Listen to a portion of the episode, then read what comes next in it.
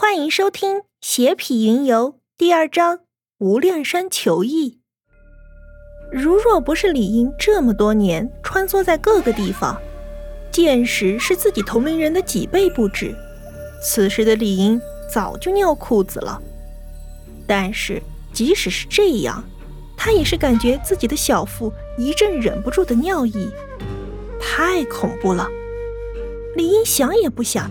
转身就想逃离这个是非之地，并且发誓一辈子再也不来这里了。有多远逃多远，什么修仙啊、意气风发啊，通通没有小命重要。小兄弟，别走，你过来。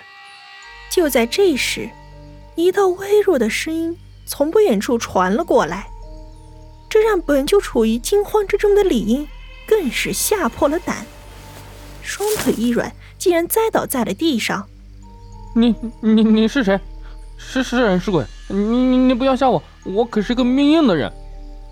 李英哆哆嗦嗦的说道。此时的他只感觉天塌地陷了。小兄弟莫怕，其实我和那厉老魔早就发现你躲在一旁偷看了，只是。我们都不敢分心，所以没有说出来。说了这几句之后，老和尚的气息明显更加的仓促起来，话音也变得更加薄弱了许多。小兄弟，你过来，我老和尚的时日也不多了，只求你替我给师门传一个口信。我看小兄弟你身着不怎么样，只要小兄弟你帮助和尚我，我绝对不会亏待你的。老和尚法明咳嗽的更加剧烈了，即便是李英这毛头小子，也听到了其中的生机在飞速的消逝。很快，李英就从刚刚的恐惧之中脱离了出来，反思一想。自己身无长处，出了一条小命，没有什么值得这位仙人看得上眼的。刚刚这位老和尚说不会亏待自己，没准自己可以借着这个机会变成仙人也不一定。话说，人的野性一升起，那么胆量瞬时就变得大的无边了。此时的李英就是这种情况。李英慢慢的挪到老和尚躺着的地方，看着老和尚脸色如同金纸一样，眼中更是没有丝毫常人应有的神色。李英瞬时又松了一口气，他伸手推了推老和尚法名：“嗯嗯，大师，你还活着吗？”老和尚使劲的睁开眼睛，没有焦距的眼睛终于有了一丝神光，颤悠悠的指着不远处道。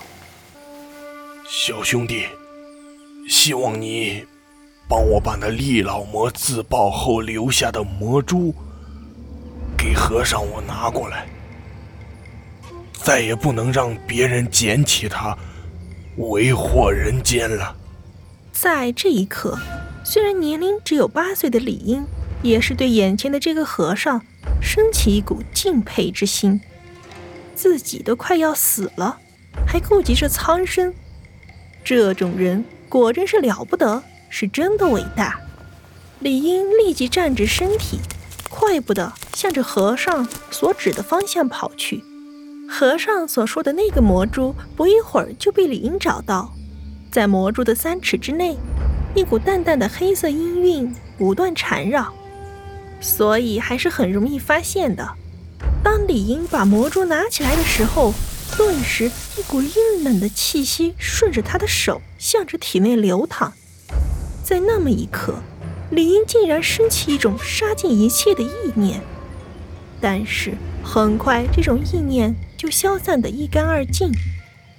疑惑地看了一眼手中的魔珠，没有再发现什么异样，也就没有再追究，飞快地跑到老和尚的身边。老和尚。看到李英竟然完好无损地拿着魔珠，眼中闪过一道异色，在他的意料之中，一个修魔的修士把毕生的阴气化为一个魔珠，作为一个普通人，李英是不会没有一点反应的，至少他会被阴气袭击，脸上升起一股淡淡的黑芒。如果李英身体好的话，会在未来的一年内把这种黑色的污气消化掉。只是这一年，身体会变得薄弱许多。如果李英身体不好的话，那么未来的三年之内就会暴毙。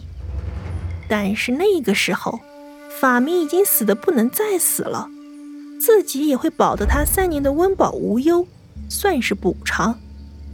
果然，不管是什么人，一旦踏入修仙一途，对待性命就变得异常冷漠了起来。如果真的想让他们重视一个人的生命，恐怕只有表现出应有的实力才行。呵呵呵，小兄弟，果然不同寻常啊！不知小兄弟是否愿意习得我无量山功法，如我一样？飞天入地，老和尚一脸悲天悯人的说道：“只是，老和尚把李英想的太简单了。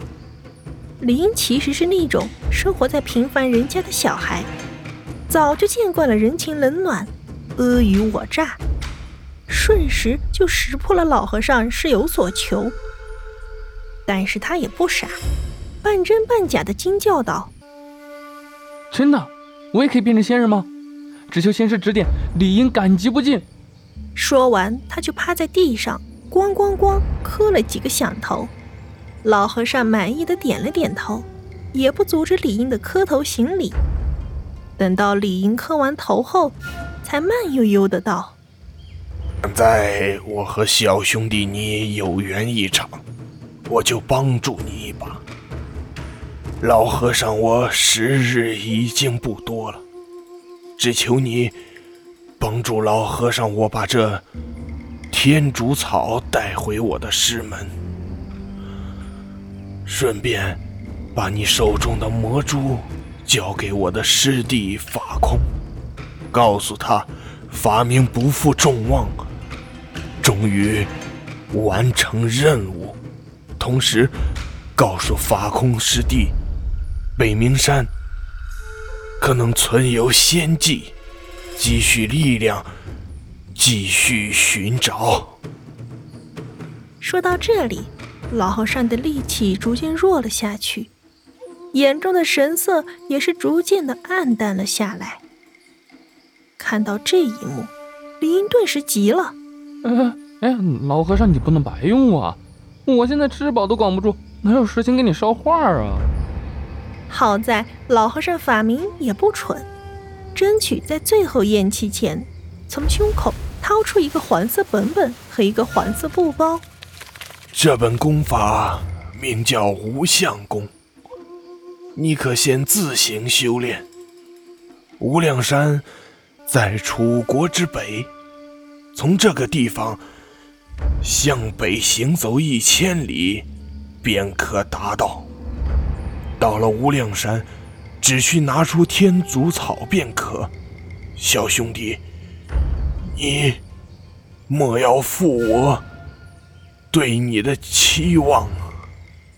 说完最后一句，老和尚便再也不多说一个字，脖子一扭，眼睛一翻，便死了。李英抓紧老和尚法明递过来的东西，眼睛有些湿润。不管怎样。李英还是对老和尚充满了感激。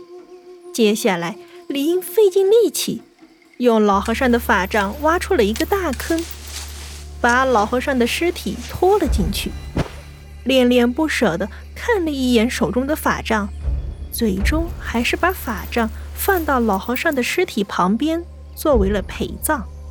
李英把老和尚的坟简单的摆了摆。便毅然地向着北方走了过去。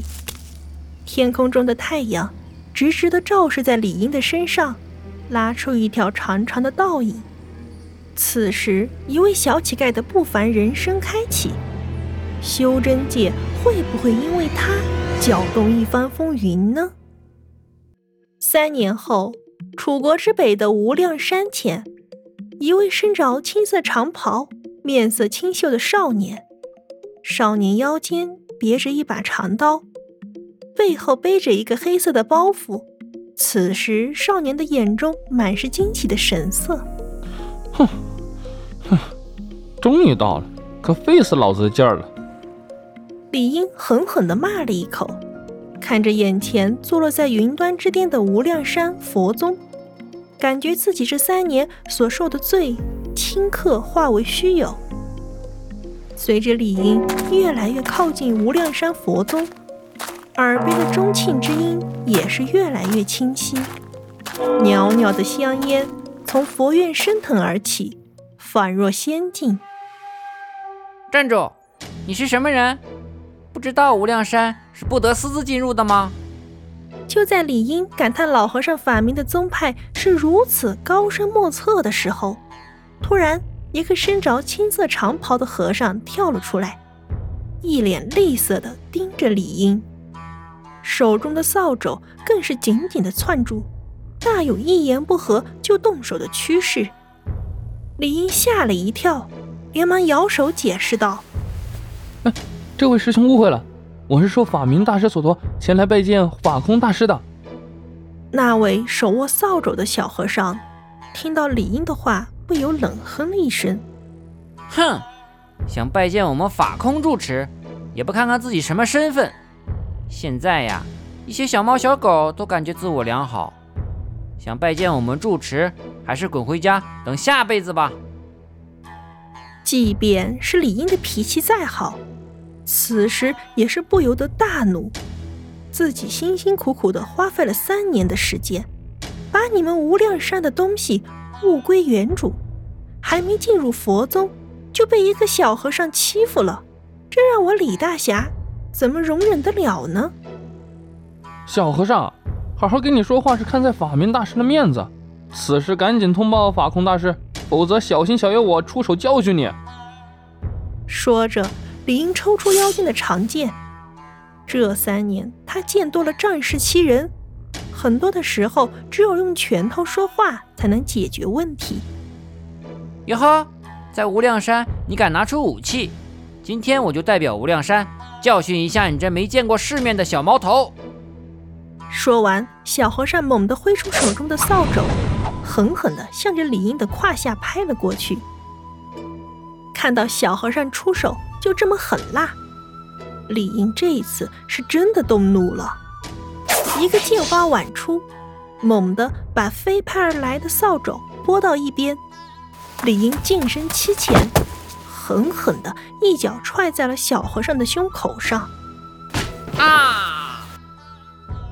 一阵惨叫，小和尚没有半分抵抗之力，如同断了线的风筝一样，狠狠地砸在了地上，口中更是大喊大叫起来：“来人呐！”